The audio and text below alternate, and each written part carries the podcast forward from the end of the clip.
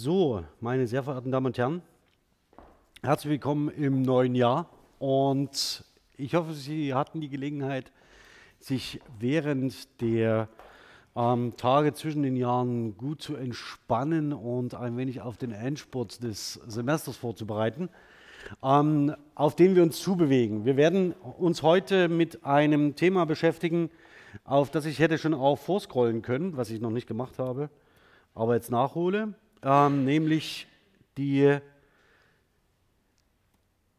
das Perfekt oder das Doppelperfekt, um es präziser zu sagen. Und ich muss leider die Vorlesung heute 12 Uhr, Schlag 12.10 Uhr beenden. Ich hoffe, Sie sehen mir das nach. Wir müssen einen ähm, Forschungsantrag finalisieren. Und dafür musste diese Lücke von einer halben Stunde zwischen 12.20 Uhr und 12.50 Uhr erhalten.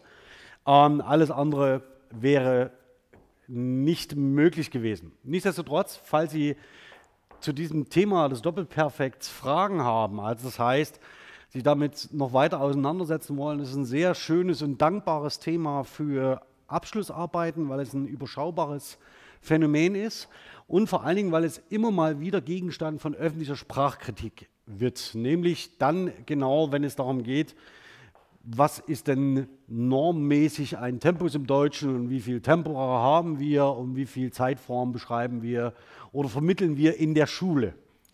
Ähm, sehr erstaunt war ich in einem Seminar zu Tempusformen, dass das Futur 2 nicht mehr zwingend Gegenstand der Vermittlung in der Schule ist, sondern dass nur noch das Futur 1 unterrichtet wird und dann auch schon so ein bisschen abgeschwächt. Also das heißt, so, ja, das kann so mal modal und mal mit futurischem Bezug gemeint sein. Und mit all diesen Fragen werden wir uns heute beschäftigen. Ähm, ich zeige Ihnen auch ganz kurz, was die Konsequenz dessen ist, wenn man ein bisschen genauer darüber nachdenkt, was da einem vor einem liegt.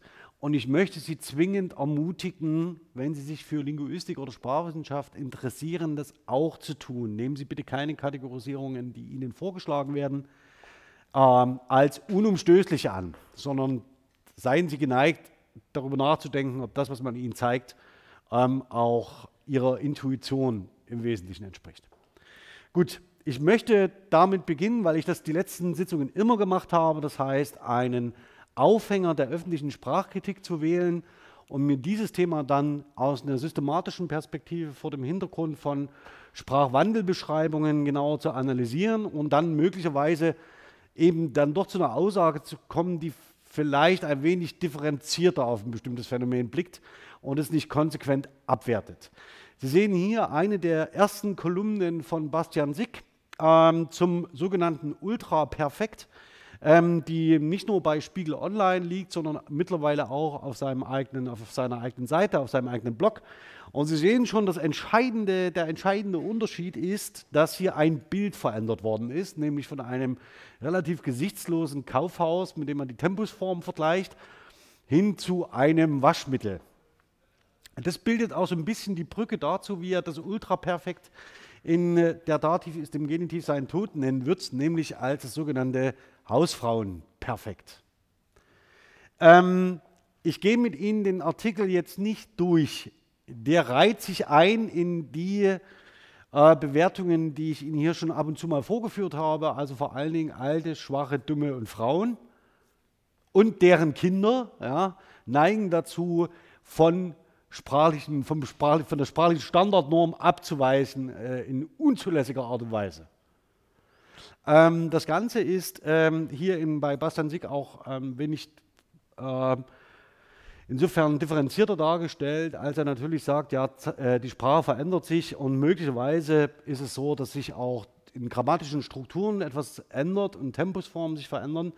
Nichtsdestotrotz, der Zielpunkt seiner Kritik zielt immer auf eine bestimmte soziale Gruppe, die er auch ganz klar als solche identifiziert. Und mit dem Begriff vom Ultraperfekt dann zum Hausfrauenperfekt macht er eigentlich, gibt es seinem Namen, äh, seinem Programm einen Namen. Ähm, und Deswegen ist er scharf zu kritisieren, nicht wegen der unsystematischen Beobachtungen, die er da zusammenstellt, weil die Beobachtungen, die er zusammenstellt, folgen keiner Logik oder sind nicht an einem festen Programm orientiert, sondern sind einzelne Beobachtungen zu sprachlichen Phänomenen, auf die man durchaus aufmerksam ka werden kann, wenn man sich mit Sprachgebrauch auseinandersetzt.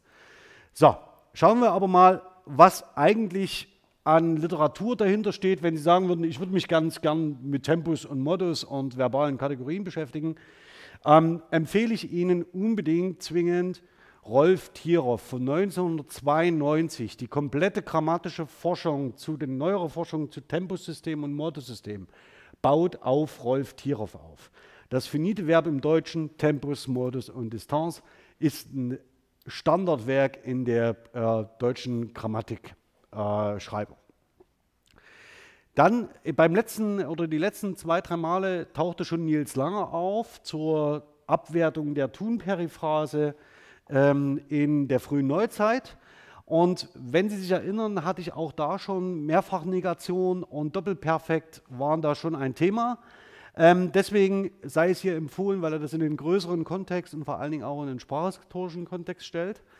Ähm, und dann speziell zum Doppelperfekt, also zu den Doppelperfektformen. Ich habe eingekauft gehabt, ich habe mich entschieden gehabt, ich hatte das vergessen gehabt und so weiter und so fort. Ähm, Arbeiten von Michael, stellvertretend exemplarisch, Arbeiten von Michael Rödel von 2007, Hans-Werner Ehrams von 2009 und Markus Hund von 2011. Das heißt, das sind so ein paar Artikel, mit denen man sich da beschäftigen kann, sodass man sich in dieses Phänomen einliest.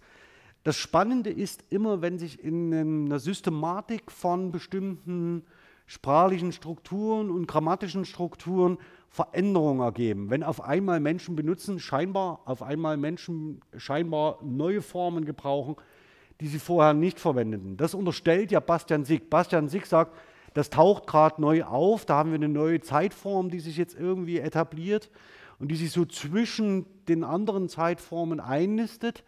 Äh, es sei Ihnen gesagt, er liegt ein wenig falsch. Das Ganze ist nicht neu, sondern sehr, sehr alt. Ähm, und zwar so alt, dass wir es mittlerweile zwischendurch wieder vergessen haben. Deswegen brauche ich auch den Nils Langer. Okay. Ich fange mal aber an mit einem Phänomen, das so am Rande steht. Also das eigentlich auf den ersten Blick mit dem Doppelperfekt überhaupt nichts zu tun zu haben scheint. Das ist, täuscht aber leider. Ähm, systematisch ist es so, dass wir im, das habe ich Ihnen schon mal ganz kurz gezeigt, im 15. Jahrhundert sehr gut dokumentiert im oberdeutschen Sprachraum einen Präteritums, Präteritumschwund in den mündlichen Varietäten haben. Das heißt, dass wir sehr gut beschreiben können, dass das Präterit, dass das Perfekt dort die Rolle des äh, Präteritums übernimmt, und zwar systematisch. Ähm, wie Sie auch sehen, ist diese Grenze für diese Übernahme und für diesen Präteritumschwund ziemlich genau in unserer Region, in der wir dialektal liegen. Also Sie sehen das so, das ist so eine Linie, die eigentlich so mit Benrath gar nichts zu tun hat, sondern irgendwie sehr deutlich den bayerischen und alemannischen Sprachraum von allen anderen abgrenzt. Und wir liegen irgendwie so genau auf dieser Grenze. Ja, also es gibt zwei Möglichkeiten, wie dieser Abbau des Präteritums vonstatten gehen kann. Nämlich erstens werden die Perfektformen ausgebaut, das wäre ein spezifischer Fall. Also sie tauchen sehr viel häufiger auf, auch in Situationen, in denen normalerweise Präteritum verwendet wird. Oder es gibt bestimmte äh, Präteritumformen überhaupt nicht mehr. Also sie werden überhaupt nicht mehr benutzt. Ähm, vielleicht ganz kurz, das ist ein Phänomen der germanischen Sprachen. Das hat nichts zu tun damit, dass irgendwie Menschen, die im, als Hausfrau im Schwäbischen leben, einfach dumm und nachlässig sind, sondern es hat damit zu tun, dass wir als eine germanische Sprache überhaupt so etwas wie ein Präteritum haben. also es kann nur bei uns verschwinden, weil wir es nur haben. Ja, also das heißt, das ist so eine, ähm, und das betrifft eben nicht nur leider Gottes ähm, den, äh, den alemannischen Raum, sondern den ganzen europäischen Raum. Das heißt, es gibt eine Trennlinie, äh, die sehen Sie hier, das ist so grün äh, markiert, also grün, naja, strengen Sie sich mal an. Also denn wenn Sie auf die Karte schauen, dort wo äh, ich Ihnen gerade diese Grenze zwischen dem alemannischen und dem bayerischen Sprachraum und dem äh, norddeutschen Sprachraum zeigte, sehen Sie, die verläuft eine Grenze. Und unterhalb an dieser Grenze, in diesem Gebiet, also das heißt, das Grüne ist nicht nur eine grüne Linie, sondern das ähm, ähm, erfasst so ein Kerngebiet bis Norditalien und den, äh, den Nordteil ähm, von Frankreich, sehen Sie, hat sich das Haben perfekt zu, äh, zu einer vollständigen Form entwickelt, die das Präteritum ersetzt. Ja, und dann sehen Sie darüber hinausgehend immer so eine anderen weiteren Stufen, ähm, die sich noch anders beschreiben lassen. Das Ganze hat Fischer 2018 aufgearbeitet. Und wenn man jetzt sagt, okay, was, wozu nützt uns das beim Doppelperfekt? Naja, in der Regel ist es so, wenn eine Form systematisch verschwindet und eine andere Form in diese Position einrückt, das wissen Sie vielleicht noch von den Präteritum Präsenz hin, wirkt irgendwas anderes nachgebildet. Und das Doppelperfekt übernimmt in diesen Regionen systematisch die entstehende Lücke. Und ähm, wird also ab dem 15. Jahrhundert systematisch ausgebaut. Also es ist nicht so, dass die, die schwäbische Hausfrau im Kaufhaus ähm, beim Kauf von Waschmittel, äh, weil sie nicht besonders auf den Sprachgebrauch achtet, äh, diese Form jetzt verwendet seit 20 Jahren, sondern es ist eine systematische Form, die seit dem 15. Jahrhundert ausgebaut wird im oberdeutschen Sprachraum. So, also das sind die zwei Formen, die ich Ihnen gerade schon gesagt habe. Entweder werden die, werden die Perfektformen sehr viel stärker, sehr viel hochfrequenter genutzt als vorher, oder ist es so, dass die, der zunehmende Gebrauch der Perfektform dazu führt, dass Präteritumsformen kom äh, komplett ähm, abgebaut werden und ungeläufig werden. Also es ist ja nicht so, dass Sie das vergessen, sondern sie verwenden sie, sie, sie verwenden sie nur nicht mehr. Also das heißt auch nicht, dass sie äh, sich nicht daran erinnern können oder sie nicht verstehen, sondern in ihrem aktiven Sprachgebrauch spielt dann das Präteritum keine entscheidende Rolle mehr. Das Besondere ist, dass wir in Ostmitteldeutschland, auch das hatte ich Ihnen schon gezeigt, genauso auf so einer Schnittstelle liegen. Und äh, witzigerweise Dresden als einer der Punkte gilt, wo im Norden das Präteritum äh, noch voll ausgebaut, auch in der gesprochenen Sprache da ist, während südlich davon ähm, wir schon sehr viel stärkeren Perfektgebrauch haben an denselben Stellen. Schlussendlich, wenn Sie irgendwann mal in der Grundschule, äh, in, der, in der Grundschulsituation damit konfrontiert sind, dass irgendjemand äh, davon spricht, dass man in der gesprochenen Sprache perfekt benutzt, äh, kommt es äh, sehr wesentlich darauf an, ob die Kinder aus dem Norden oder aus dem Süden von Dresden kommen.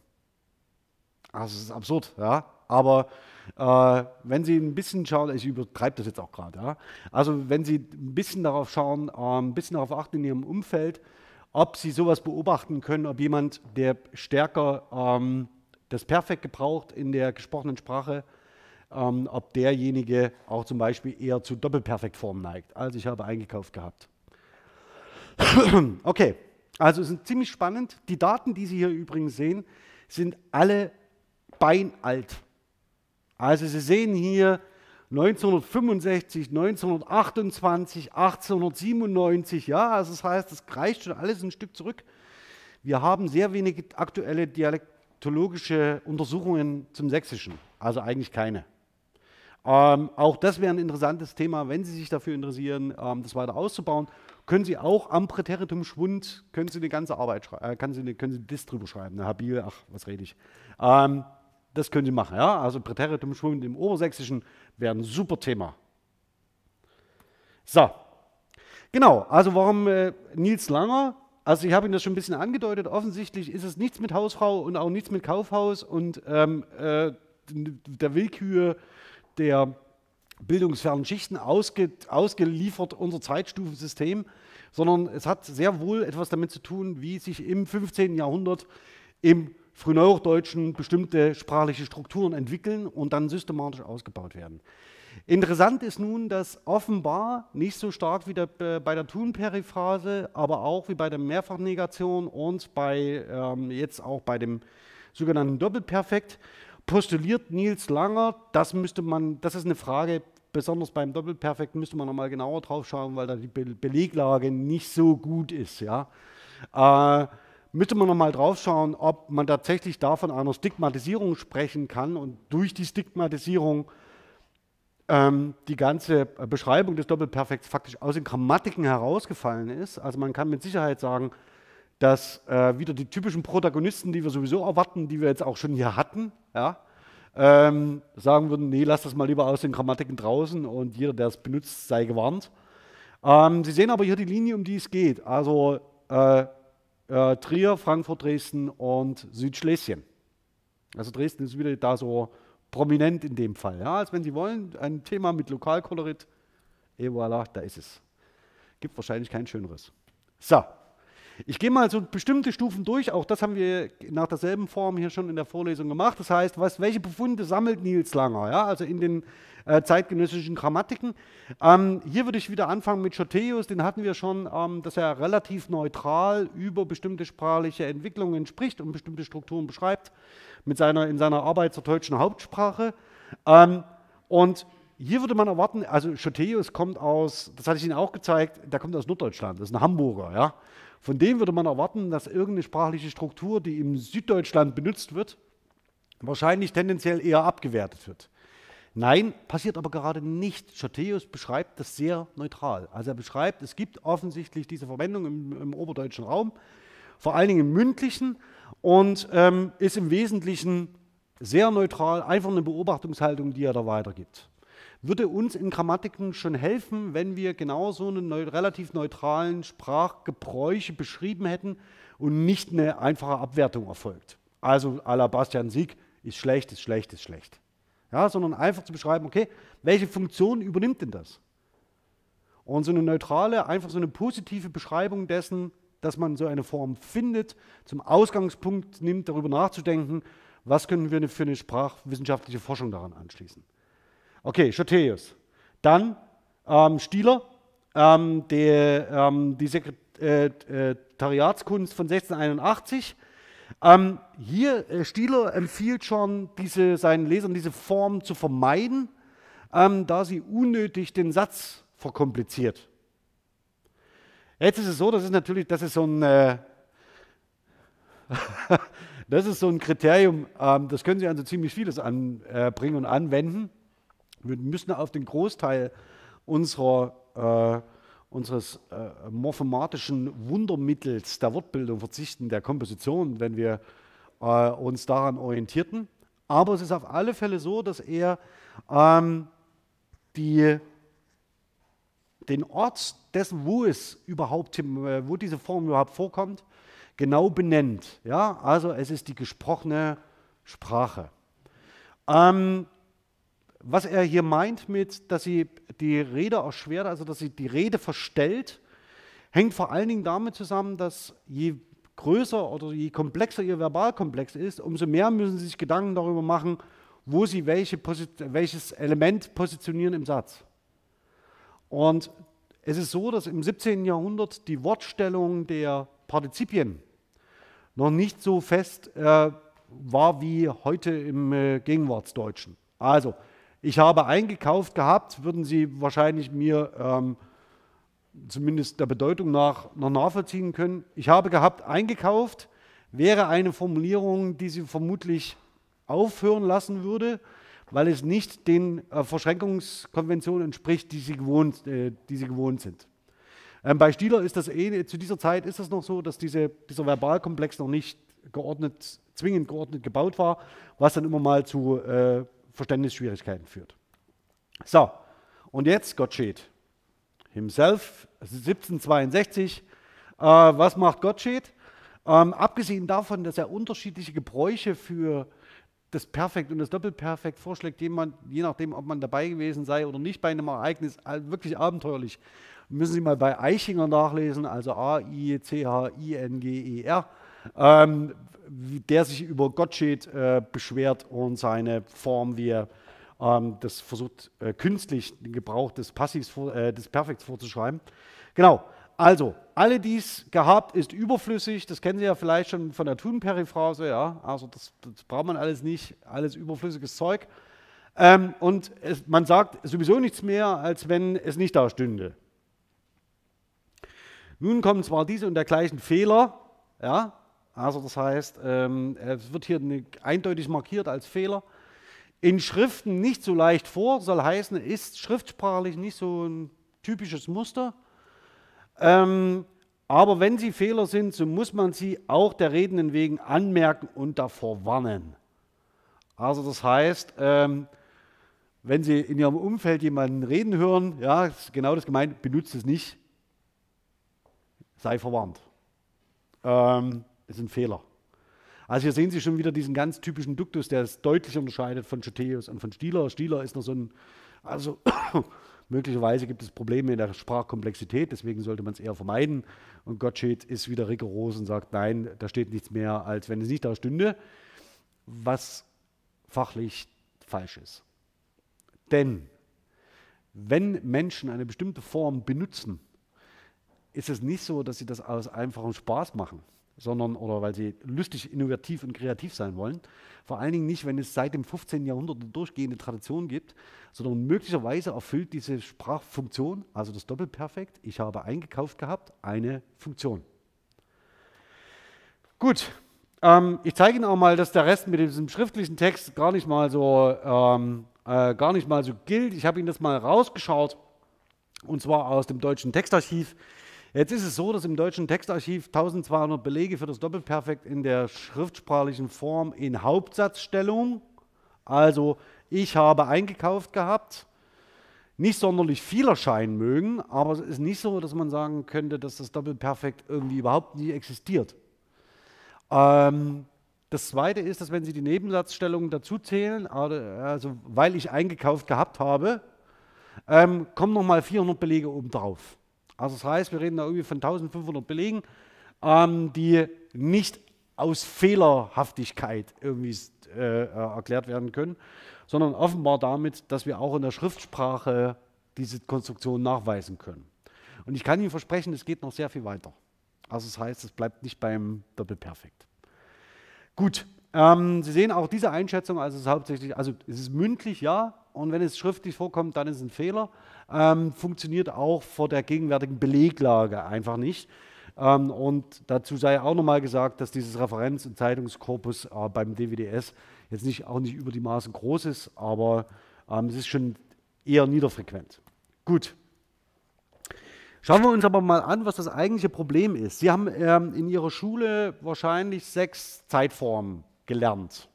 Also, ich fange mal mit den äh, einfachen Zeitformen an, Präsens, Präteritum. Dann werden Sie gelernt haben ähm, Perfekt und Plusquamperfekt und Futur 1 und Futur 2. Konjunktiv 1 und 2, ist da noch irgendwas da? Ja. Was ist Konjunktiv? Wozu braucht man den Konjunktiv 1?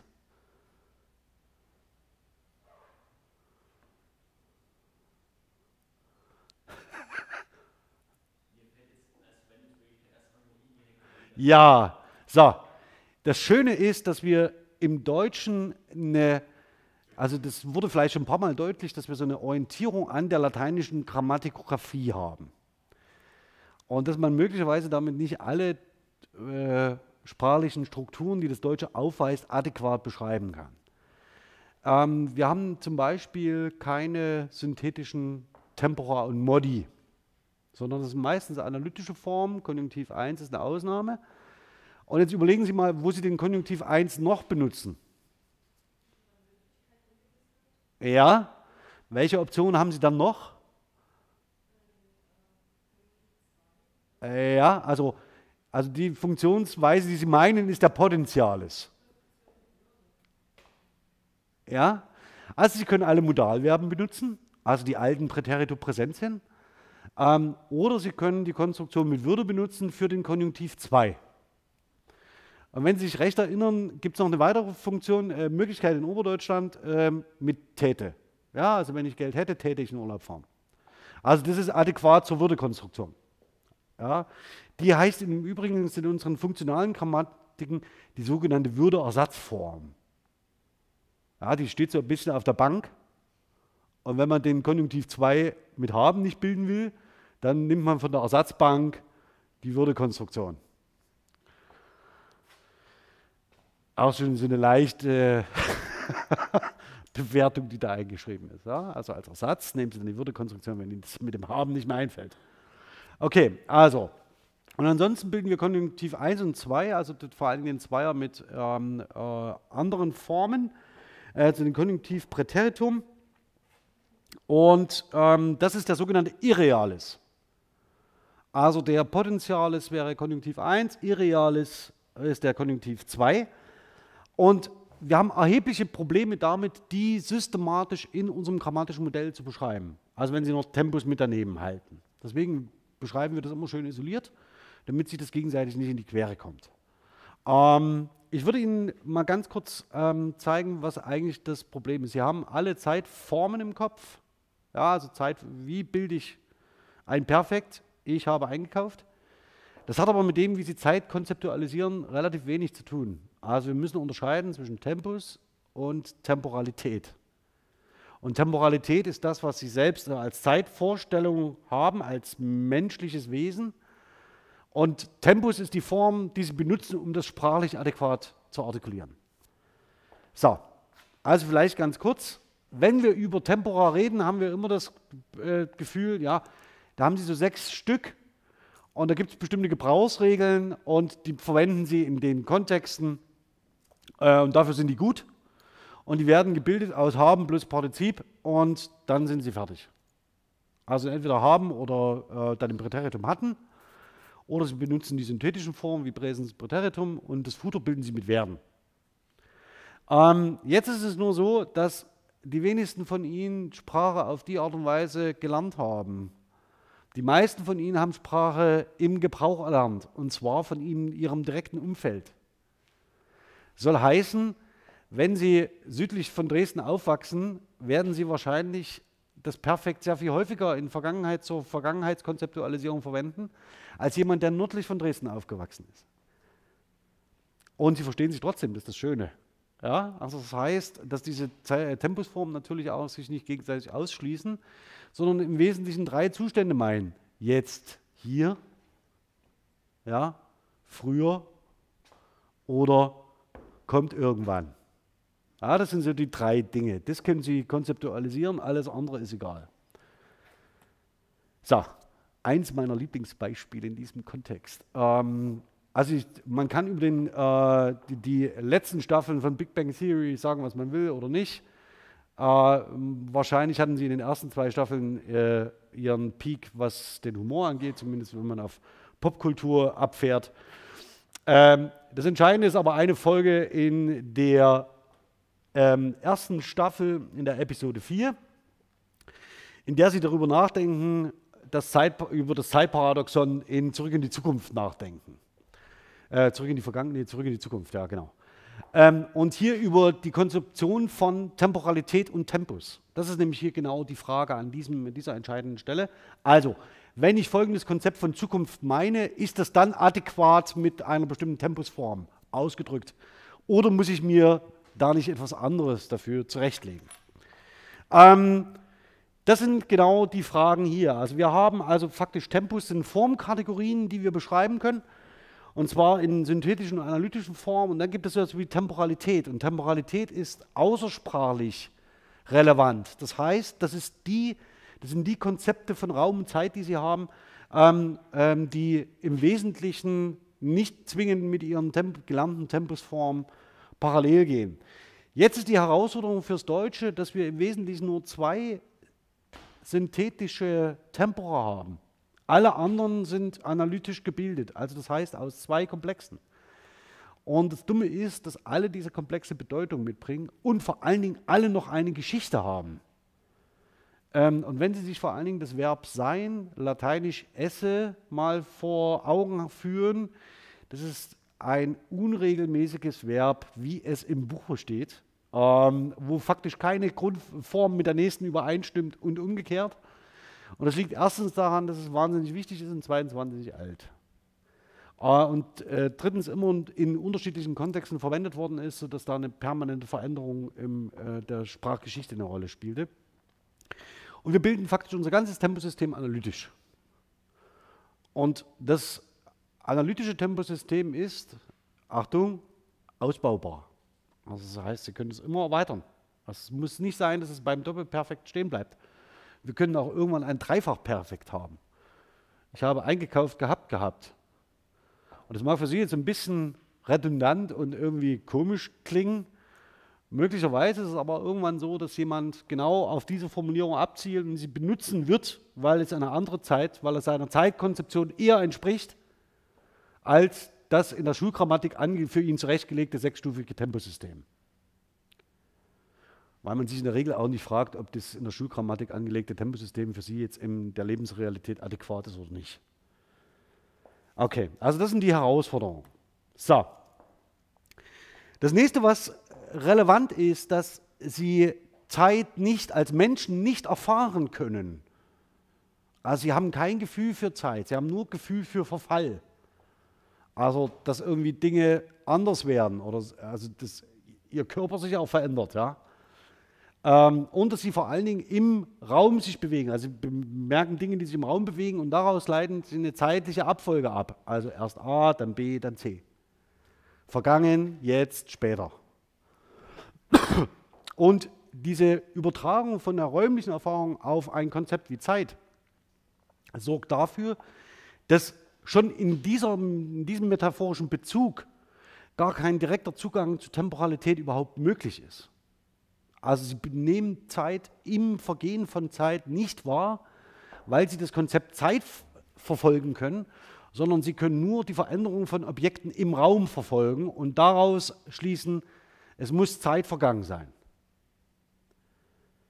Und das ist natürlich für dann dafür, wenn Sie sagen, okay, ich muss diese, dieses das Vergehen von Zeit noch irgendwie versprachlichen, ähm, insofern schwierig, weil Sie bei dieser Versprachlichung von Zeit, bei den Zeitformen immer sich im Klaren darüber sein müssen, wo Ihr eigener Standpunkt ist.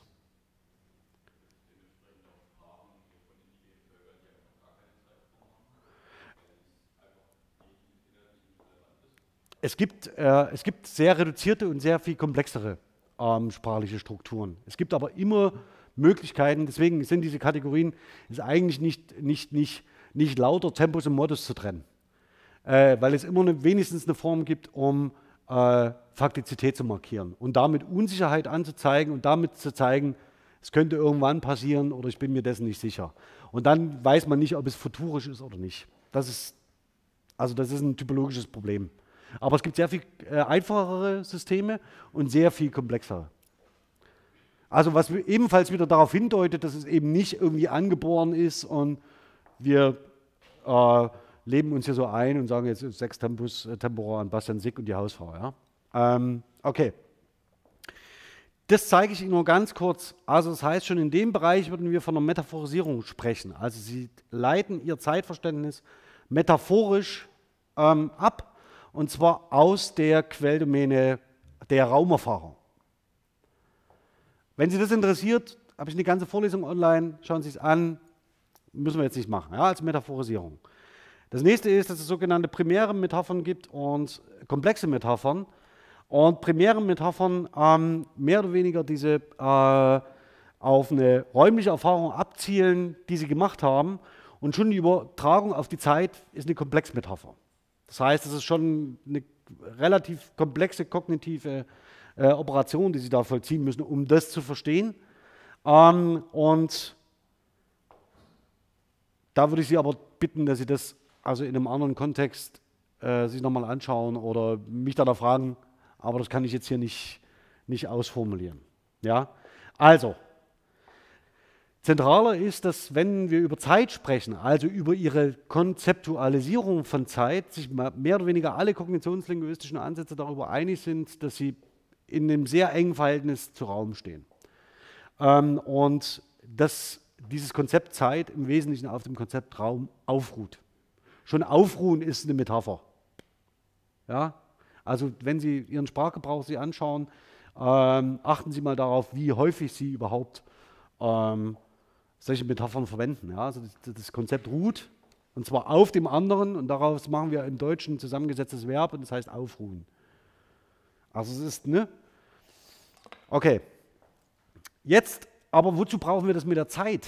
Ja, also wenn Sie Zeit nicht konzeptualisieren können per se und immer räumliche Metaphern dafür brauchen, gibt es nämlich zwei Formen. Erstens, die erste ist, dass Sie das Leben als einen Pfad beschreiben, zum Beispiel. Also, dass sie das Vergehen von Zeit als Pfad beschreiben. Und da ist es so, dass die, äh, wenn man das so will, oder die Zeit an ihnen vorbeizieht und sie selbst stehen, dann wäre das die äh, Metapher der sich bewegenden Zeit. Also sie bewegen sich nicht, sie verharren an einem Punkt und das Leben zieht an ihnen vorbei. Ähm, ich zeige Ihnen auch gleich ein paar Beispiele dafür. Ähm, andersrum, das Leben ist ein Pfad, ja, also das heißt ein Weg, das wäre jetzt das Beispiel gewesen. Ähm, da ist es so, dass Sie sich auf einem Weg bewegen ja, und Ereignisse an, äh, rechts liegen lassen, also die an Ihnen vorüberziehen. Und jetzt mal ein paar Beispiele dafür, wie tief das greift. Also wenn Sie sagen, die Zeit ist verflogen, ähm, die Reise verging wie im Flug, ja, also dann heißt das, haben Sie mehr oder weniger Zeit, eine Zeitkonzeption, die dahinter steht, die sich ganz klar auf das, den Zurücklegen eines Wegs ähm, bezieht. Diese schreckliche Erfahrung liegt hinter mir. Ja, also das heißt, das ist räumlich gedacht. Also das heißt, Sie, sind, Sie haben sich weiter bewegt und die Erfahrung liegt hinter Ihnen. Ähm, hätte ich mir getraut, hätte ich die Gelegenheit noch beim Schopf gepackt ähm, und hätte ich die Gelegenheit noch beim äh, Schopf packen können, sehen Sie, dass diese Tempus-Konstitution, äh, ähm, die Sie im Sprachlichen vollziehen, Ihnen ganz unterschiedliche Verhältnismöglichkeiten an die Hand gibt, sich zu Vergangenem und Kommendem zu verhalten. Also vielleicht das eine, hätte ich mich getraut, hätte ich die Gelegenheit noch beim Schopfe gepackt. Das ist ein ganz klares Konditionalgefüge ohne Wenn und Dann äh, und mit Irreales. Bedeutet, schon die erste Bedingung ist nicht erfüllt und deswegen kann auch die zweite nicht gelten. Das besagt der Irreales. Und im zweiten ist es so, dass das Verhältnis faktisch identisch ist. Ja? Also hätte ich mich getraut, hätte ich die Gelegenheit noch beim Schopf packen können. Und da haben sie aber zusätzlich noch eine, ein Modalverb realisiert, was diese Faktizität nochmal markiert zusätzlich. Und das ist eine, äh, und diese beiden Aussagen unterscheiden sich voneinander, auch wenn Sie sagen, so treffen Sie das eine und das andere. Aber versuchen Sie sich das mal mit Perfekt und Doppelperfekt vorzustellen. Also ich habe eingekauft und ich habe eingekauft gehabt. Ja? Oder ich wollte eingekauft gehabt haben. Das ist eigentlich sehr schön. Ja, also zu den Tempuskategorien. Also wir bilden im Deutschen ähm, in der Regel äh, zählen wir das Tempus äh, oder zählen wir Tempus zu den Kategorien des Verbs. Also eine grammatische Kategorie des Verbs, obwohl es am Verb selbst nicht angezeigt wird. Also das heißt, das Interessante ist, dass am Verb nur Präteritum und Präsens angezeigt wird. Alles andere wird am Verb nicht angezeigt. Ähm, wir gehen aber davon aus, dass es mehrteilige Verbformen gibt ähm, zur Tempusmarkierung, die, Achtung, jetzt wird es wichtig, die mindestens ein Hilfsverb haben. Also das heißt, da haben wir diese typische Auxiliardiskussion, die Hilfsverben ähm, als nicht vollwertige Mitspieler in dem Ganzen mit konstituiert und vor allen Dingen die sondern von einer reduzierten Eigenbedeutung ausgeht. Und das zweite ist aus dem äh, Infinitiv oder Partizip 2 eines Vollverbs. Das ist so die klassische Definition hier aus dem Duden.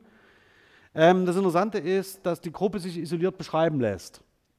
Also das ist so eine arbeitspraktische Einschätzung, die man in Grammatiken findet. Können Sie mal gern drüber nachdenken, wie Sie, wie Sie sich in die deutsche Grammatik eingearbeitet haben. Wenn es zum Beispiel um Modus und Tempus geht, haben Sie erst schön die Zeitform. Und dann haben Sie den Konjunktiv 1 und dann haben Sie den Konjunktiv 2 und dann haben Sie, dann lernen Sie das Passiv kennen und dann kommen die Modalverben und immer stehen solche Sätze wie äh, morgen komme ich dich besuchen. So, und dann sind so Sätze, werden paradigmatisch verwendet, um bestimmte Strukturen zu beschreiben. Und äh, wir haben einmal im Seminar den, uns den Spaß gemacht, äh, uns um Futur 1 anzuschauen, wie das, also Sie wissen, Verben plus Infinitiv hat eine modale und eine futurische Lesart, also eine temporale Lesart. Also wenn ich sage, ich werde einkaufen, wissen Sie nicht ganz genau, ob ich mir das möglicherweise überlege, also es wäre eine epistemische Lesart, oder ob ich morgen das vollziehe. Das Interessante ist, als Sprecher können Sie das, Sie können es als Hörer nicht entscheiden. Es gibt nur andere Hinweise außerhalb von Werden, die Ihnen möglicherweise Hinweis darauf geben, ob es jetzt eine, äh, oder wenn Sie sagen, wenn, morgen wird Weihnachten und am nächsten Tag der 24.12. ist, dann ist relativ klar, dass es kommen wird. Ähm, nichtsdestotrotz ist es nur äh, faktizitätsmarkierend. Und wenn Sie jetzt in die Standard-Schulbücher reinschauen, schauen Sie mal, wie Futur 1 vermittelt wird.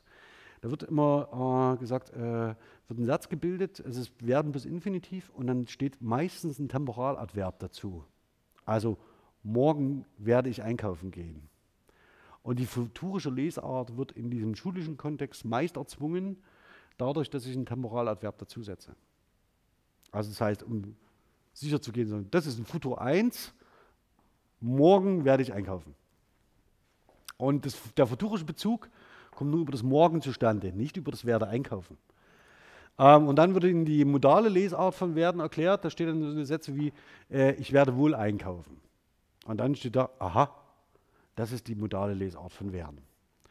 Ähm, aber die Modalität äh, schleicht sich eben nicht durch das Werden ein, sondern durch wohl oder morgen. Gut, wenn Sie die Konstruktion aber isoliert beschreiben, merken Sie das gar nicht. Das ist das Schöne. Also das heißt, wenn Sie Futur 1 so beschreiben und dann irgendwann 23 Seiten später ähm, den modalen Gebrauch von werden, sehen Sie das äh, in einem schulgrammatischen Zusammenhang nicht. So, ich zeige Ihnen jetzt mal ein paar Klassifikationsmöglichkeiten. Also, das erste ist, sind die, zusammen, äh, sind die nicht zusammengesetzten Formen Präsens, Präteritum, darunter die zusammengesetzten. Ja, also nach synthetisch-analytisch. Das nächste ähm, nach präsentischen und präteritalen Grundformen. Also wo haben wir überhaupt Präsensformen als Grundform und wo überall Präteritum.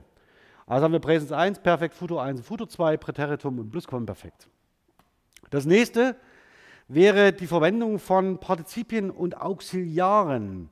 Das heißt, da sehen Sie schon, dass man diese Formen auch systematisch ganz anders sortieren kann. Äh, und auf einmal sehr viel deutlicher wird, dass man sagt, ja, äh, möglicherweise ist der präsentische Teil und äh, der präteritale Teil eigentlich das Entscheidende wenn wir von uns, also Sie haben als Menschen eine, eine Eigenschaft, die sich leider nicht abstellen lässt. Sie können verdammt schlecht in die Zukunft schauen. Das ist, also einige vielleicht, andere eher nicht, also ich kann es nicht.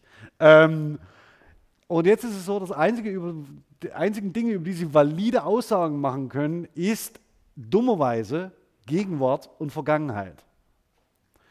Das, was in der Zukunft liegt, ähm, ist insofern sprachlich schwierig zu kodieren, weil sie darüber keine Aussagen machen können, sondern nur Vermutungen anstellen.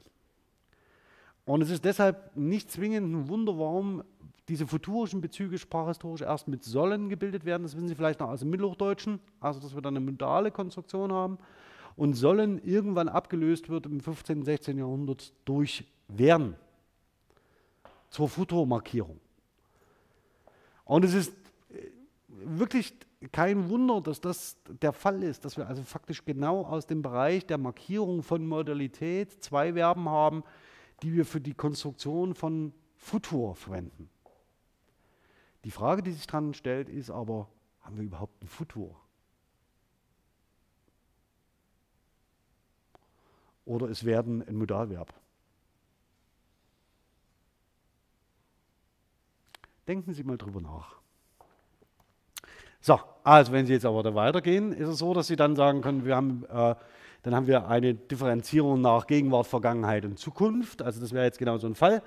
Sie sehen also Futur, Futur 1 und Futur 2 postulieren wir, ist irgendwie für Zukünftiges definitiv abgeschlossen, passiert gar nicht mehr Präteritum, also in der klassischen Grammatik Präteritum und Plusquamperfekt. Und in, äh, wenn wir irgendwie was mit Gegenwartsbezug ausdrücken wollen, dann nehmen wir Präsens oder Perfekt. Jetzt das Interessante, was passiert, wenn wie im Oberdeutschen das Präteritum ausfällt? Haben Sie eine Idee? Wie ist es denn bei dem Präteritum Präsensien? Können Sie sich da noch daran erinnern oder stoße ich da in Wunden rein, die ich nicht öffnen sollte? Ich gehe mal von letzterem aus, oder? Okay, also da ist es ebenfalls so, dass eine Form im Flexionsparadigma, also im Konjugationsparadigma abgebaut wird, dann rutscht eine andere nach und es wird eine neue gebildet. Und zwar die alten Präteritumsformen rutschen ins Präsens und dann braucht man eine neue Präteritumsform und die wird nachgebildet aus, als schwaches Verb. Sei es drum, hier passiert genau dasselbe. Das heißt, das Präteritum fällt aus, das Plusquamperfekt rückt nach und es wird das Doppelperfekt als neue Vergangenheitsform gebildet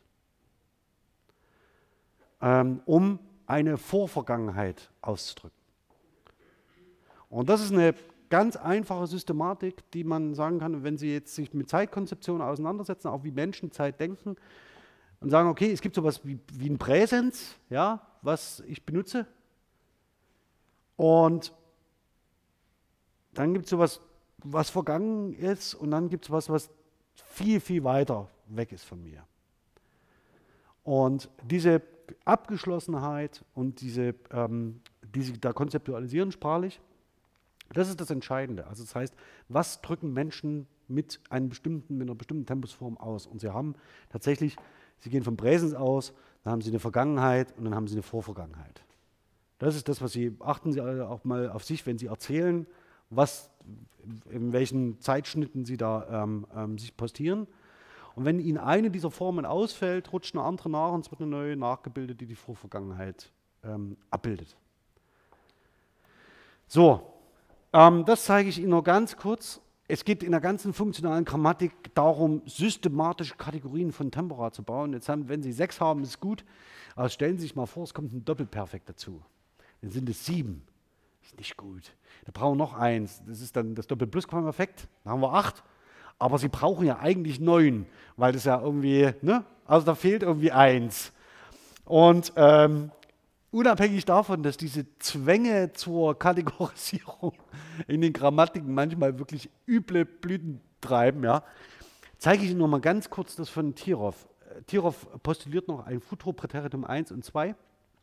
Ähm, äh, wenn Sie das interessiert, das mache ich jetzt nicht im Stream, aber wenn Sie das interessiert, fragen Sie mal einfach danach, was das sei.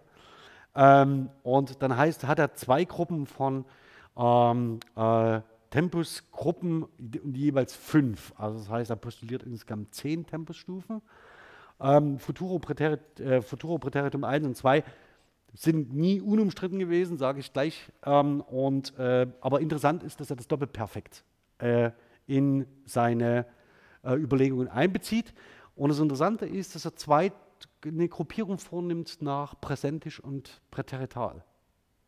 Ja, also sehen Sie, das Präsentisch hat immer noch Bezug zur Gegenwart. Und das Präteritale hat keinen Bezug mehr zur Gegenwart, sondern bedeutet definitiv Abgeschlossenheit und stuft nur unterschiedliche Formen der Vergangenheitskonzeptualisierung weiter auf. Okay.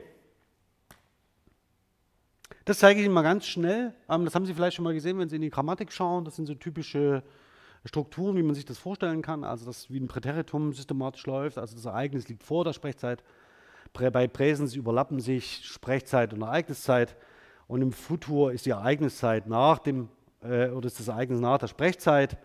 Ähm, wenn Sie dann sich die äh, zusammengesetzten Formen anschauen, also ist das äh, Präteritum perfekt, wäre so, dass die, dass die Ereigniszeit vor der Orientierungszeit vor der Sprechzeit liegt, also so eine mehrstufige Abgeschlossenheit, während im Präsensperfekt die Orientierungszeit und die Ereignniszeit noch ähm, näher an die Sprechzeit herangerutscht sind, dadurch, dass die Orientierungszeit auf der Sprechzeit liegt. Das ist sehr abstrakt.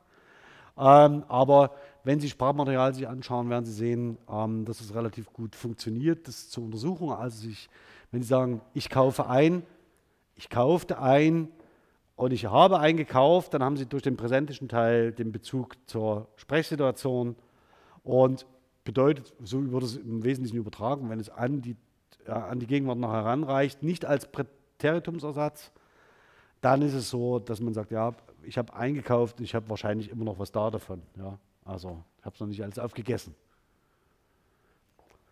Oder ich habe eingekauft und bin noch nicht so ganz fertig oder jetzt schließt sich erst die nächste Handlung an. Bei ich hatte eingekauft, kommt dann meist so ein Satz hinterher wie und dann habe ich das und das gemacht. Okay. Jetzt ist das Interessante aber, dass wenn Sie sich überlegen, was können Sie denn überhaupt damit ausdrücken oder können Sie mit Ihren Formen überhaupt das ausdrücken, was Sie sagen möchten. Der Lieblingssatz aus dieser Episode ist, sie hatten nie die Zeitmaschine ins Jahr 2015 hätten gehabt bringen können. Ähm, das, also, wenn Sie diese Episode nicht kennen, schauen Sie das mal an. Interessant ist, und das werden Sie merken, dass wenn man über so ein, je länger man über solche Strukturen nachdenkt, umso plausibler erscheinen sie einem. Also seien Sie gewarnt, wenn Sie eine Stunde auf so eine Struktur schauen, das muss nicht jedem so deutlich sein wie Ihnen, wenn Sie es dann verstanden haben. Ja? Also das heißt, äh, dass die sich im Sprachgebrauch nicht durchsetzen, verwundert nicht, sind hier höchst artifizielle Formen zur Belustigung in dieser Struktur. Nichtsdestotrotz, ich möchte es trotzdem zeigen, denn diese, dieses hybride System der Vergangenheitsdifferenzierung äh, lässt sehr, sehr viele Abstufungen zu, die nicht nur das Tempossystem selbst betreffen. Also, und das zeige ich Ihnen nur als Exkurs schnell. Äh, Booked hat sich sein ganzes Leben lang mit Tempus und ähm, äh, Modalität und Modus und Modalität beschäftigt. Ähm, sind großartige Arbeiten, die genau diese Verschränkung von Tempus und Modus-Kategorien anzeigen. Ähm, und wenn Sie mal durchschauen durch die, durch die äh, Artikel allein in diesem Band, sehen Sie sofort, dass wir Probleme haben, passiv, perfekt, konjunktiv. Da sind sie. Ja? Also sind genau diese Strukturen, wo sie mehrere Verschränkungen haben mit anderen Zeitformen, Genus Verbi, Modus und dann klappt jede Grammatik in, erstmal ganz vorsichtig in sich zusammen. Ähm, und weil es die komplexesten Phänomene sind, die wir sprachlich beschreiben können. Und schauen Sie sich, wenn Sie sich dafür interessieren, das sind auch immer noch Felder, an denen man wirklich konstruktiv mitdenken und mitarbeiten kann. Es mag Ihnen vielleicht vollkommen absurd erscheinen, aber Sie können eine ganze eine ganze Diss schreiben über die Frage, ob ähm, wir ein Futur haben oder nicht. Kann ich versprechen, es kann auch Spaß machen. Es klingt jetzt vielleicht ein bisschen furchtbar, aber es kann auch Spaß machen. Nämlich, ich habe Ihnen das vorhin gezeigt, Tempus äh, haben wir Formkategorien, die entsprechen nicht ähm, ihren äh, Konzeptionen von Temporalität. Und genau dasselbe Problem haben wir bei Modus und Modalität. Also das heißt, und die liegen als, wenn Sie funktional kategorisieren, als Kategorien des Verbs auch noch direkt nebeneinander, Modus und Tempus.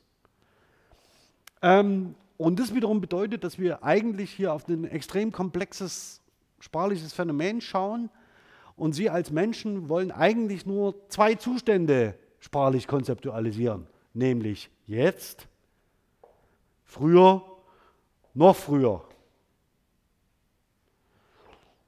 Und dann fangen sie an, vielleicht so dazwischen, naja, vielleicht dann noch nicht so ganz so früh. Ähm, und eigentlich passiert es gerade noch jetzt im Moment, ähm, aber vielleicht war es dann doch etwas früher. Und dieses Changieren zwischen, also diese ungenaue Vermessung von persönlich selbst wahrgenommenem Vergehen von Zeit in irgendeiner sprachlichen Struktur ohne dass wir ein synthetisches System haben, sondern alles analytisch bilden, führt dazu, dass da ein extremer Wildwuchs ist. Also es lässt sich nicht anders beschreiben. Und vor allen Dingen bei der Verschränkung von Konstruktionen gelangen wir da ganz schnell an unser Limit. Also, jetzt zeige ich Ihnen mal ganz kurz zum Schluss, ähm, weil es eigentlich auch nicht das Thema dieser Vorlesung ist, aber was das für Konsequenzen hat, wenn man das mal weiterdenkt. Nämlich erstens, ähm, wir haben vielleicht sowas wie Konstruktionen, der Abgeschlossenheit und Nicht-Abgeschlossenheit. Also Handlungen sind abgeschlossen und nicht abgeschlossen. Ähm, und wenn man über die Konstruktionsgrammatik nachdenkt in dem Bereich, kann ich Sie nur dazu einladen, das zu tun. Ähm, wollte ich Ihnen hier nur die URL zeigen. Schauen Sie auf unser Blog ähm, und unter Bedeutungs suchen Sie nach Bedeutungsformpaar. Ist es so, dass man möglicherweise dieses System übernehmen kann. Also das heißt, er strickt den Schal, er hat den Schal gestrickt, er hat den Schal gestrickt gehabt. Dann haben wir ein Präteritum. Äh, er strickte den Schal ein Präteritum perfekt und ein Präteritum doppelperfekt.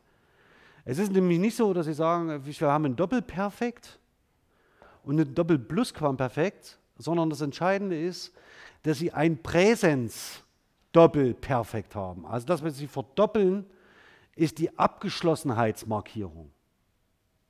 Das ganze Ding ist präsentisch. Ich habe eingekauft gehabt. Und zwar, ähm, weil Ihr Sprechzeitpunkt und die Orientierungszeit und die Sprechzeit immer noch miteinander verschränkt sind, dadurch, dass Sie eine Präsensform verwenden. Also ich habe eingekauft gehabt, bedeutet zwar irgendwie, das ist früher abgeschlossen gewesen und ein bisschen mehr abgeschlossen bei, als ich habe eingekauft, aber es hat immer noch eine Relevanz für meine gegenwärtige Situation. Jetzt haben wir das Präteritum. Das heißt, da haben Sie eine bestimmte Handlung abgeschlossen. Das heißt, das ist schon immer früher. Und von dieser früheren Orientierungszeit raus verlängern Sie nochmal nach hinten. Und zwar, ich hatte eingekauft und ich hatte eingekauft gehabt. Ja, also das heißt, das ist so eine, und es gibt eigentlich nur zwei, zwei zentrale Stellschrauben. Entweder es hat für Ihre gegenwärtigen Bezug noch irgendeine Relevanz, dann verwenden Sie Präsens, oder es hat es nicht, dann verwenden Sie Präteritum. So, was machen wir denn mit dem Futur? Weg. Diese. Also, wenn wir das konsequent weiterdenken, müssten wir sagen, okay, es gibt sowas wie ein Futur Präsens, es gibt sowas wie ein Futur Präsens Perfekt und es gibt sowas wie ein Futur Präsens Doppelperfekt. Das wäre doch hübsch, oder? Dann hätten wir unsere neuen Stufen. Ich mag das ja auch. Ich mag das. er wird den Schal gestrickt gehabt haben. Dann sage ich Ihnen, was da passiert ist.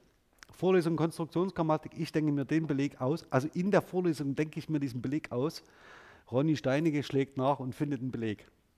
Das gibt es in der Schriftsprache. Okay, ähm, zeige, ich zeige Ihnen auch gleich den Beleg. Aber ich will ja kein Futur mehr. Also es wäre so eine ganz klassische Definition, sondern ich sage Ihnen jetzt ganz einfach, wie, ähm, wie ich das mache. Werden ist ein, klassifiziere ich durchgängig als ein Verb, das Faktizität markiert. Und zwar indem es nicht Faktisches äh, ausweist. Also ich werde wohl einkaufen und ich werde morgen einkaufen und ich werde einkaufen, stehen semantisch sehr, sehr nah beieinander, ähm, wenn sie nicht durch zusätzliche Markierungen auf eine bestimmte Lesart festgelegt werden. Das Interessante ist, ich muss es gar nicht festlegen. Wer zwingt mich denn dazu? Möglicherweise wäre es ganz einfach zu sagen, ja, ich habe vielleicht eine, futurische Lesart und ich habe vielleicht eine epistemische Lesart, aber viel einfacher ist es zu sagen, es markiert Faktizität, also nicht Faktisches. So, Nichtsdestotrotz, also vielleicht hier nochmal so dieses, das wäre so ein Temposystem, das sechsstufige, also Präsens doppelperfekt und Präteritum doppelperfekt. Und das wären die Konsequenzen. Also werden Konstruktionen der Temporalität, also das heißt die Zeitauffassungen kodieren, Präsens, Präteritum, werden Konstruktionen der Perfektivität die Abgeschlossenheit markieren, ja, also Präsens perfekt und äh, Präteritum perfekt. Und dann hätten wir Konstruktionen der Faktizität, die zum Beispiel mit werden sollen, dürfen, müssen, können gebildet werden. Das ist eigentlich ganz einfach. Und dann haben wir kein Futter mehr. Et voilà. Äh, und dann passt, dann haben wir ein schönes sechsstufiges Temposystem. Und jetzt zeige ich Ihnen mal äh, den letzten Beleg. Also, das schauen Sie sich mal in Ruhe an. Den letzten Beleg für mein Futur Präsens Doppelperfekt also wenn Sie so wollen. Ne? Sie sehen es ganz unten.